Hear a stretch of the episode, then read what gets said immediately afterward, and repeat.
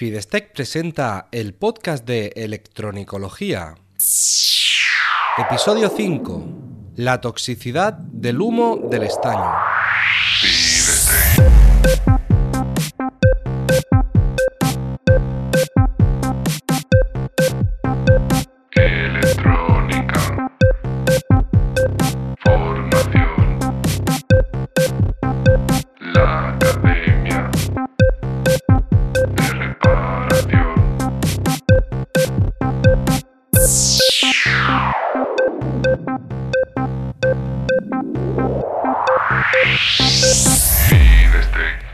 Hola, ¿qué tal? Bienvenido al podcast de Electronicología, el programa de Fidestec Radio donde hablamos sobre reparación electrónica, organización del trabajo, diagnóstico e investigación de causas de averías y en general todo lo que tenga que ver con la parte práctica de la electrónica desde el punto de vista de la reparación.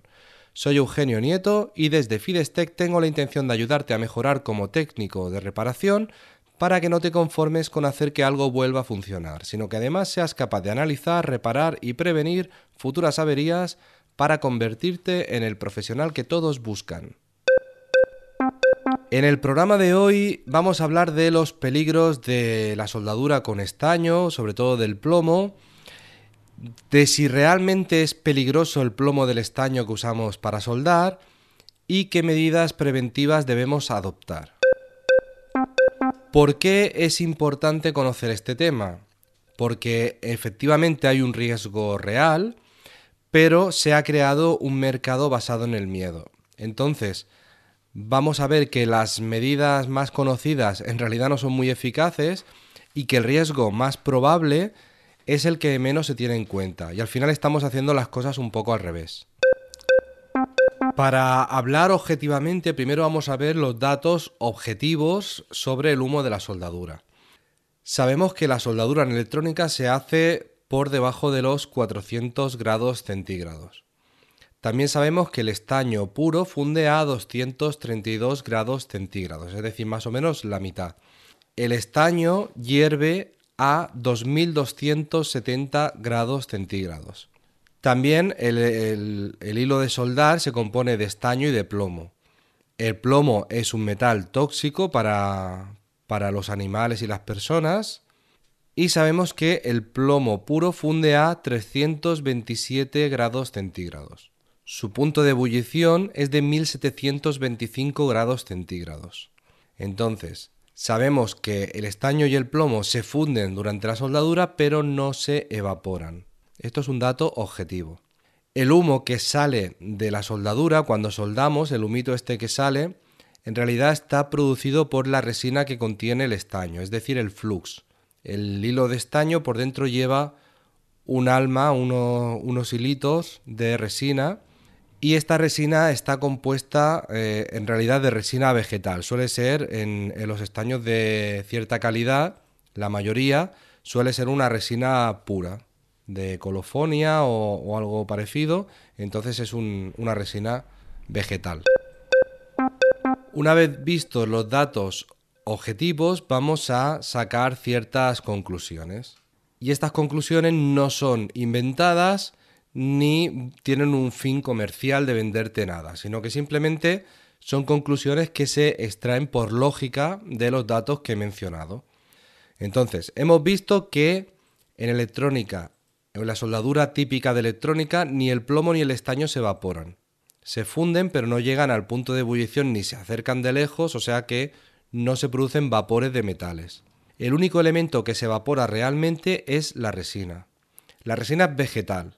Por lo tanto, el efecto de esta resina quemada sería similar a respirar cerca de un fuego de leña. Cuando hay un fuego de leña, la leña eh, tiene, eh, aparte de las fibras vegetales, tiene las resinas que cuando se queman se evaporan. Entonces, el respirar cerca del fuego de leña, cuando, cuando estamos cerca de un fuego, haciendo una barbacoa, por ejemplo, este humo que nos llega es, eh, tiene unos compuestos similares. No iguales porque en el estaño no se utiliza la fibra vegetal, sino que solamente se utiliza la resina. Así que son distintos, pero podríamos decir que es un humo en cierto modo natural, que el ser humano lleva adaptado a este, a este humo desde que se inventó el fuego. Por lo tanto, no es especialmente tóxico. Además, la cantidad respirada es mínima. Cuando soldamos, la cantidad de humo que se produce es muy pequeña. Así que podríamos deducir que eh, este riesgo por el humo del estaño no es preocupante a menos que estemos toda la jornada laboral respirando este humo, es decir, que estemos soldando durante 8 horas y este humo lo estemos aspirando durante 8 horas.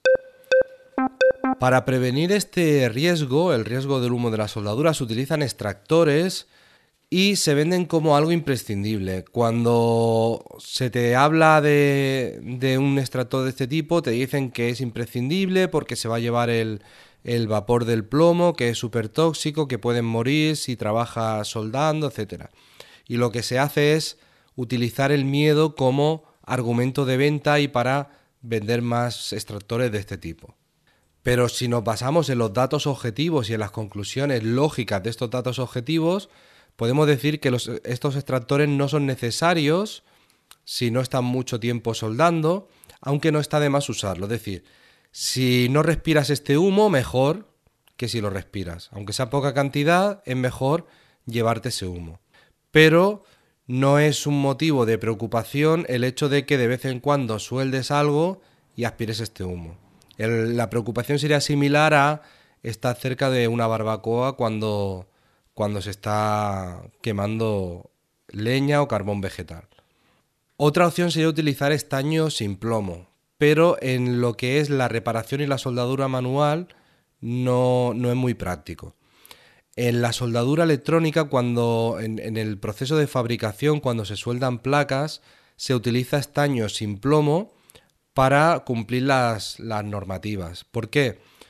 Porque principalmente el riesgo del plomo en una placa electrónica está en cuando se desecha esa placa si esa placa no se desecha siguiendo unos protocolos medioambientales, unos, unos sistemas de reciclaje eh, donde se tengan en cuenta todos los riesgos de estos metales, pues este plomo puede llegar al agua, puede llegar a tierras de cultivo, puede llegar al ser humano y los animales.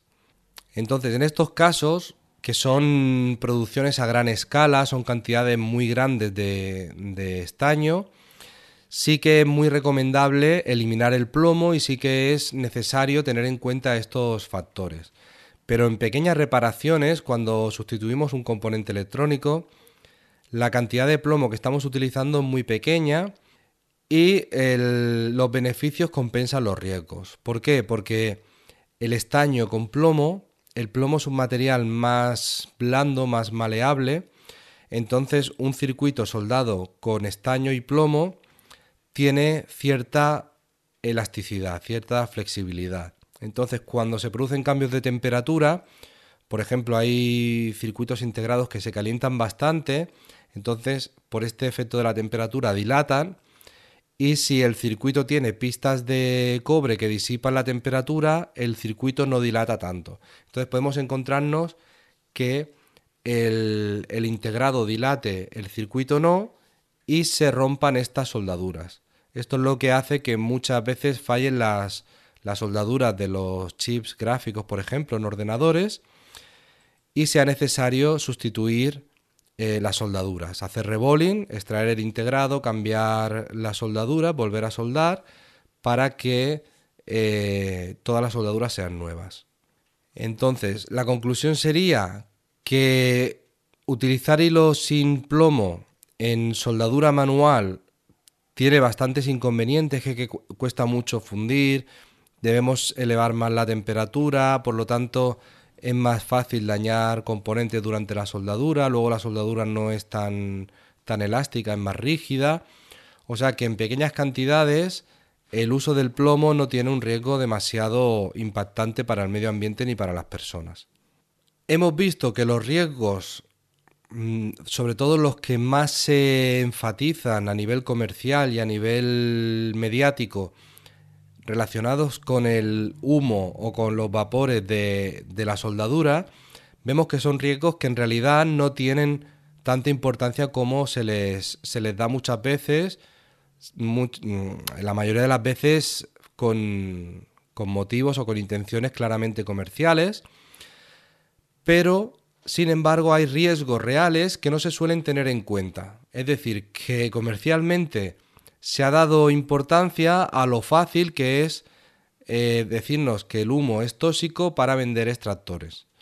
Pero no se ha dado importancia a otros riesgos que son mucho más reales y mucho más materializables. Y es que el, el hilo de soldar, el hilo de estaño y plomo, es blando y es fácil transmitir restos por rozamiento. Es decir, si tú tomas un trozo de hilo de estaño y lo frotas contra un papel blanco, verás que se pinta con mucha facilidad el papel. Por lo tanto, al, rozar este estaño en el papel, quedan residuos de, de, metal en el papel, sobre el papel. Por lo tanto, tenemos plomo y tenemos estaño en el papel. Igual que si lo tocas, si tú tocas el hilo de estaño y tiras de él sujetándolo con los dedos y haces que se deslice haciendo presión, te va a pintar los dedos. Se te va a quedar la marca en, en los dedos. Así que en tus dedos tendrás estaño y tendrás plomo. Por lógica, si esas manos sucias con residuos de estaño y de plomo van a la boca o tocamos comida, podemos acabar ingiriendo una pequeña cantidad de estos metales.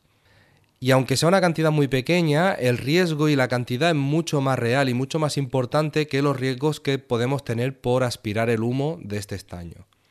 Así que, por lógica, no me invento nada, no es solamente una opinión, sino que es una, una consecuencia de los datos que conocemos, de datos objetivos, es que es más importante cuidar los residuos por contacto que los residuos que nos puedan llegar a través del humo.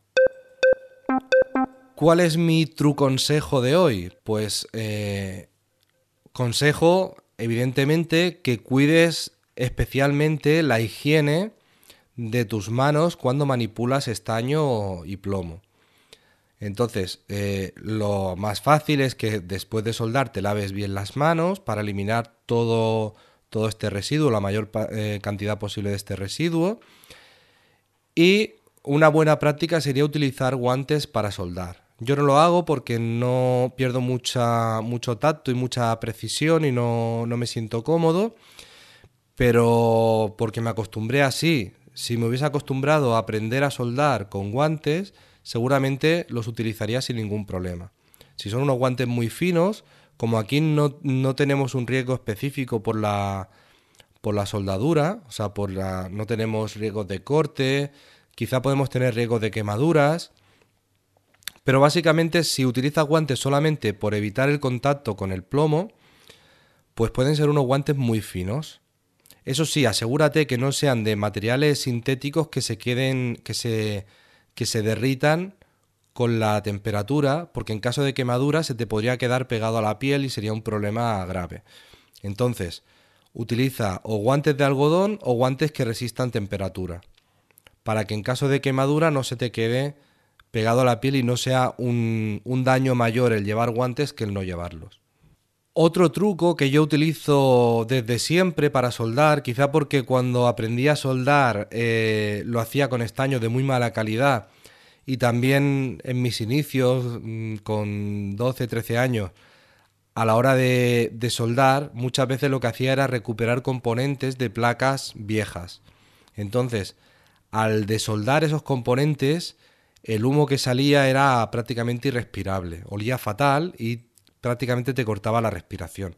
Entonces me acostumbré en el momento de la soldadura, justo cuando, cuando tocaba el estaño con el soldador y salía ese humillo, retiraba un poco la cara y aguantaba la respiración. Entonces me fui habituando a hacer esto y siempre que sueldo, como las soldaduras suelen durar 2, 3, 4 segundos, intento soldar rápido para no recalentar mucho los componentes, pues lo que hago es aguantar un poco la respiración durante ese tiempo. O si veo que el humo viene hacia mi cara, pues lo que sea, el humo se va moviendo hacia mí, lo que hago es soplar un poquito, muy flojito, y es suficiente para que el humo se aleje de mi cara. ¿Vale? Son pequeños truquitos que tampoco es que te vayan a solucionar gran cosa, pero sí que si te acostumbras a, irlos utilizando, la cantidad de humo que te va a llegar va a ser mínima. Entonces, lo ideal sería tener tu ventilador, utilizar tus guantes, es decir, no escatimar en medidas de seguridad, pero No vas a ir a todas partes con tu, con tu extractor y si tienes que hacer una reparación en algún sitio donde no sea cómodo ni sea práctico llevar tu extractor, pues simplemente con estas técnicas vas a eliminar, eliminar bastantes riesgos. Como conclusión final podríamos decir que soldar en electrónica conlleva ciertos riesgos para la salud, sobre todo a largo plazo, si estamos soldando durante mucho tiempo. Evidentemente queremos trabajar en esto toda la vida, si no meterte en electrónica con toda la cantidad de conocimientos que hay que adquirir para dedicarte un año o dos no tiene mucho sentido. Entonces, cuando te metes en esto es para toda la vida, o al menos esa es la intención, así que es recomendable seguir ciertos, ciertas buenas prácticas para reducir al máximo estos riesgos y hay que tener en cuenta que realmente se nos está vendiendo un poco la moto de que tengamos muy buenos extractores, que el humo, que es muy peligroso, que no sé qué, y al final el riesgo real está en el estaño que tocamos y que manipulamos y el riesgo está en, el contacto con las manos y con, y con todo lo que tengamos alrededor. Entonces hay que conocer este tema para entender bien cuáles son los riesgos y decidir qué medidas reales vamos a aplicar para eliminar los riesgos principales y no basarnos